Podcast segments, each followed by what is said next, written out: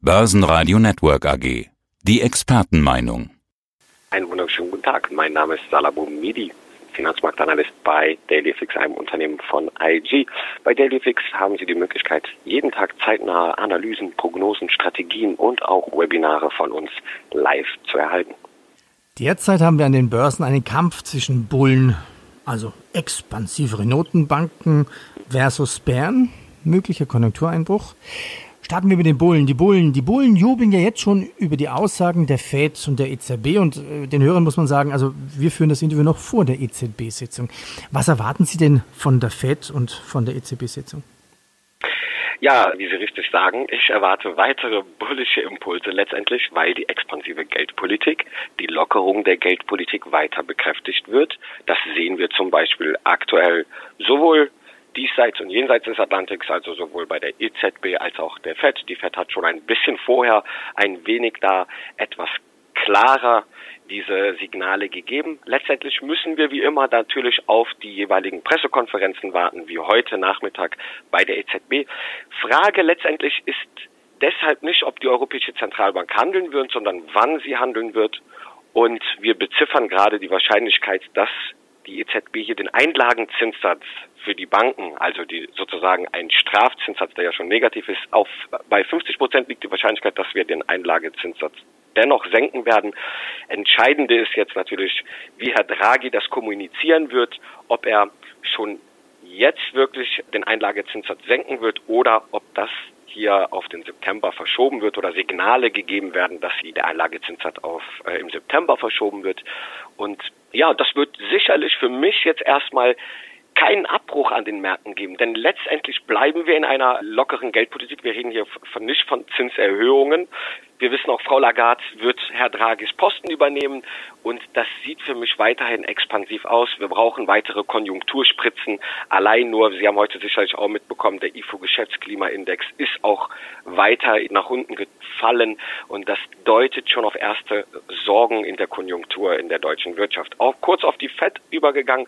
Diese signalisiert schon eine Leitzinssenkung, wenn wir uns das CME Fed Watch Tool anschauen. Dort werden ja eine große Anzahl an Marktteilnehmern institutioneller Seite gefragt, was die denn erwarten, ob es hier zu einer Leitzinssenkung kommen könnte. Die Wahrscheinlichkeiten sind relativ hoch mittlerweile und das kann durchaus der Fall sein, dass wir am 31. Juli hier schon einen ersten Rückgang der Leitzinsen sehen könnten. Aktuell werden diese bepreist mit 74,5 Prozent, wenn man hier die Quelle der CMI-Gruppe hinzuzieht. Nochmal zu den Bären etwas genauer. Sie sagten ja schon, der IFO-Geschäftsklima, der ist im Juli gefallen, also so schlecht wie seit sechs Jahren nicht mehr. Die Stimmung in den deutschen Chefetagen wird also ungemütlicher. Ja, wir hören ja eine Gewinnwarnung nach der anderen. In dieser jetzigen Berichtssaison BSF, Covestro, Daimler, Aumann, Dürr, Conti, diese Liste ist lang.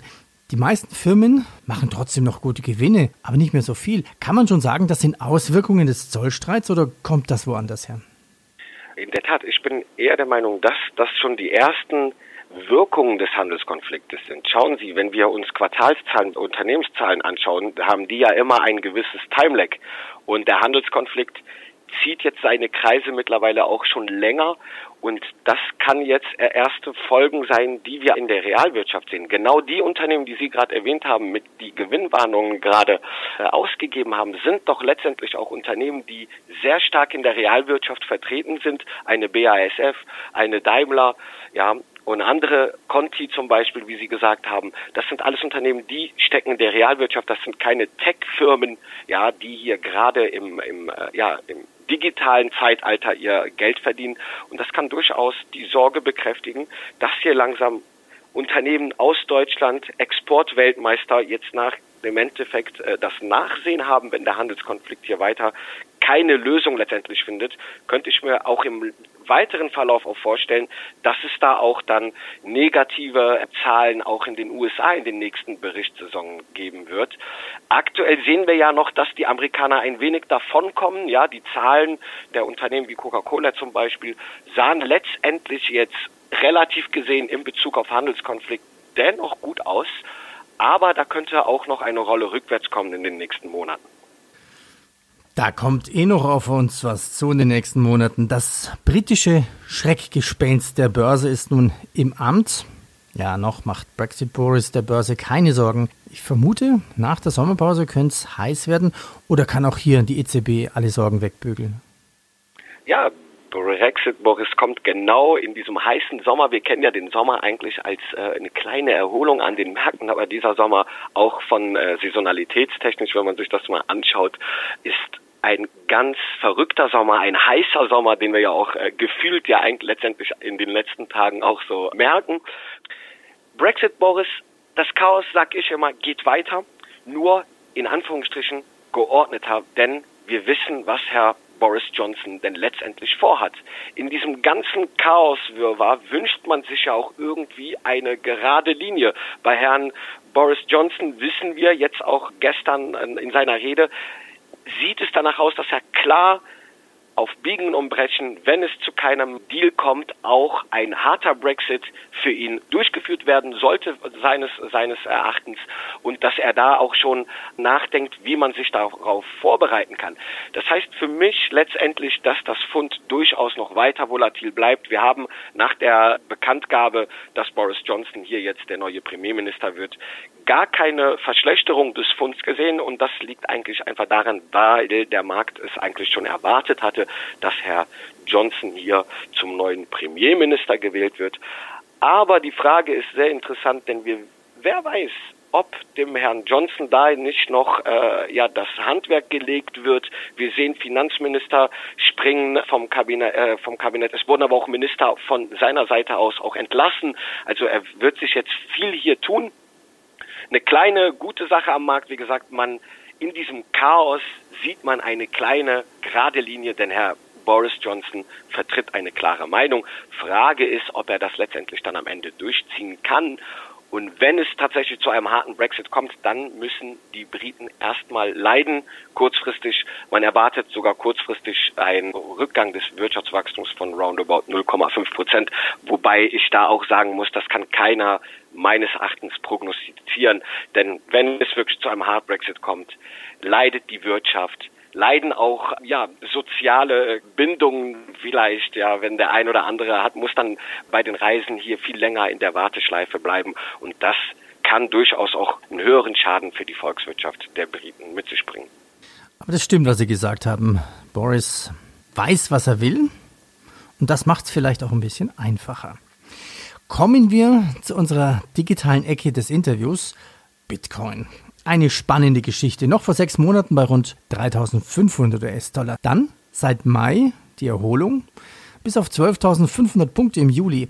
Hacker setzen Bitcoin dann unter Druck. Wieder Absturz, dann doch wieder über 10.000 US-Dollar.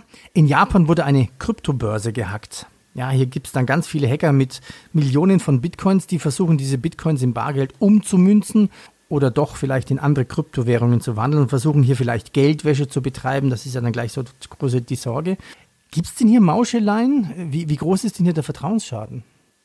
Mittlerweile sehen wir Bitcoin-Hacks gab es schon, wird es auch in, in weiteren Fällen durchaus, wird es die Möglichkeit geben, dass das passiert.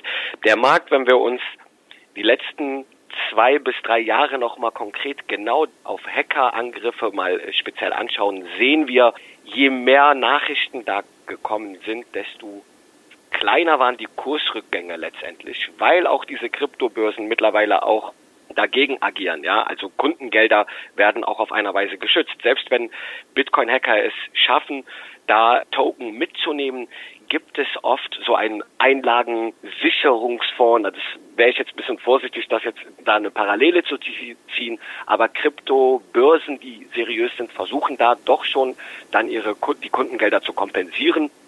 Also Fakt hierzu, Hackerangriffe könnten künftig natürlich immer noch eine Rolle spielen und können auch natürlich zu Kursrückgängen führen im Bitcoin. Ich glaube aber, dass die Branche sich da weiter verbessern wird, auch Gegenmaßnahmen einleitet, um die Hackerversuche auch hier einzudämmen. Das wurde auch letztendlich immer weniger, ja. Also wir sehen, so einfach ist das nicht mehr. Und ich denke, dass wir mit der Zeit, der Kryptowährungsmarkt ist und bleibt noch in seinen Kinderschuhen, ja, und da muss noch viel getan werden. Und insbesondere wenn Regulierungen oder der Regulator hier weltweit mal langsam mehr in Richtung Regulierung geht, Transparenz und Effizienz in den Markt bringt, dann wird es auch wesentlich schwerer, da mit Hackerangriffen Token abzustauben. Es gibt ja vielleicht auch bald was Spannendes. Nicht unbedingt vielleicht für Trader, man weiß es nicht, aber zum Handeln. Facebook hat jetzt ein White Paper zur Verfügung gestellt mit Details zu Libra, zu Facebooks Digi-Währung. Jetzt wird der Libra schnell zum richtigen Politikum. Warum bekommt Libra keine Likes von Trump und der Politik? Ja, ganz einfach. Man hat hier eine Gefahr, sieht man. Zwar ist Libra auch ein Blockchain-basierter Token, der aber ja, um Währungsrisiken hier so ein bisschen zu kompensieren, auf die wichtigsten Währungspaare gekoppelt wird und man Währungsreserven praktisch dann hierfür einsetzt, um Libra-Token in den Handel zu bringen. Aber ganz wichtig ist hierbei, Facebook ist einer der mächtigsten Unternehmen der Welt, ist zu einem mächtigen digitalen Player geworden und natürlich ist das für die Politiker oder für die politische Szene ein Dorn im Auge, dass hier Facebook weiterhin mehr Macht dann bekommt. Amazon hat lange auch über einen Token nachgedacht, könnte dann, wenn die Politik hier den Weg frei macht, ja, dann kann auch Amazon seinen in der Schublade liegenden Token durchaus wieder rausbringen und auch versuchen, hier einen Token zu bringen. Und langfristig, wenn wir uns das mal so anschauen, ja, dann werden sie bei Amazon über den Amazon Token etwas bezahlen. Bei Facebook werden sie ihre Dienste dann eventuell mit Libra dann abwickeln. Letztendlich, wo bleibt dann da der Euro oder Dollar? Ja, die Notenbanken sind da aktuell nicht so vorpreschend wie die Politiker, weil sie ist, da. Ist, ist das, ist Libra oder wäre Libra dann so eine Art Privatisierung des Geldes? Ja, das wäre ein erster Schritt. In der digitalen Zeit ist es ja mittlerweile erst jetzt möglich, sowas zu machen. Wer sich an äh, Giselle äh, erinnern kann, ja, hat das auch schon versucht früher in, in, in Österreich, hat aber dann so, oder Österreich-Bayern sozusagen nicht, äh, ja, da war die Politik auch sofort da. Ja, und wenn man da jetzt die Parallele zielt, lange Zeit konnten wir da echt keine Alternativen finden, aber Libra ist sozusagen ein Beispiel in der, in der neuen Zukunft, dass sowas versucht wird, ja, privates Geld. Damit würde auch Facebook natürlich auch viel mehr Macht und Kontrolle auch über Geldtransaktionen bekommen und logischerweise sehen das viele Politiker oder politische Akteure negativ. Deswegen hat Donald Trump da auch sofort gegengewettert und im Nebensatz natürlich auch den Urgest das Urgestein, äh, den Bitcoin dann auch natürlich da negativ belastet weil man hier dieses Vorpreschen auf jeden Fall eindämmen will. Und wenn das die politischen Akteure wollen, dann wird es auch gelingen. Aber man muss, das habe ich auch vor Jahren gesagt, warum auch der, der Bitcoin hier von den Notenbanken nicht in die Mangel genommen wurde. In dieser aktuellen Zeit verlieren Notenbanken mehr und mehr an Vertrauen. Unsere Zinsen sind im Keller.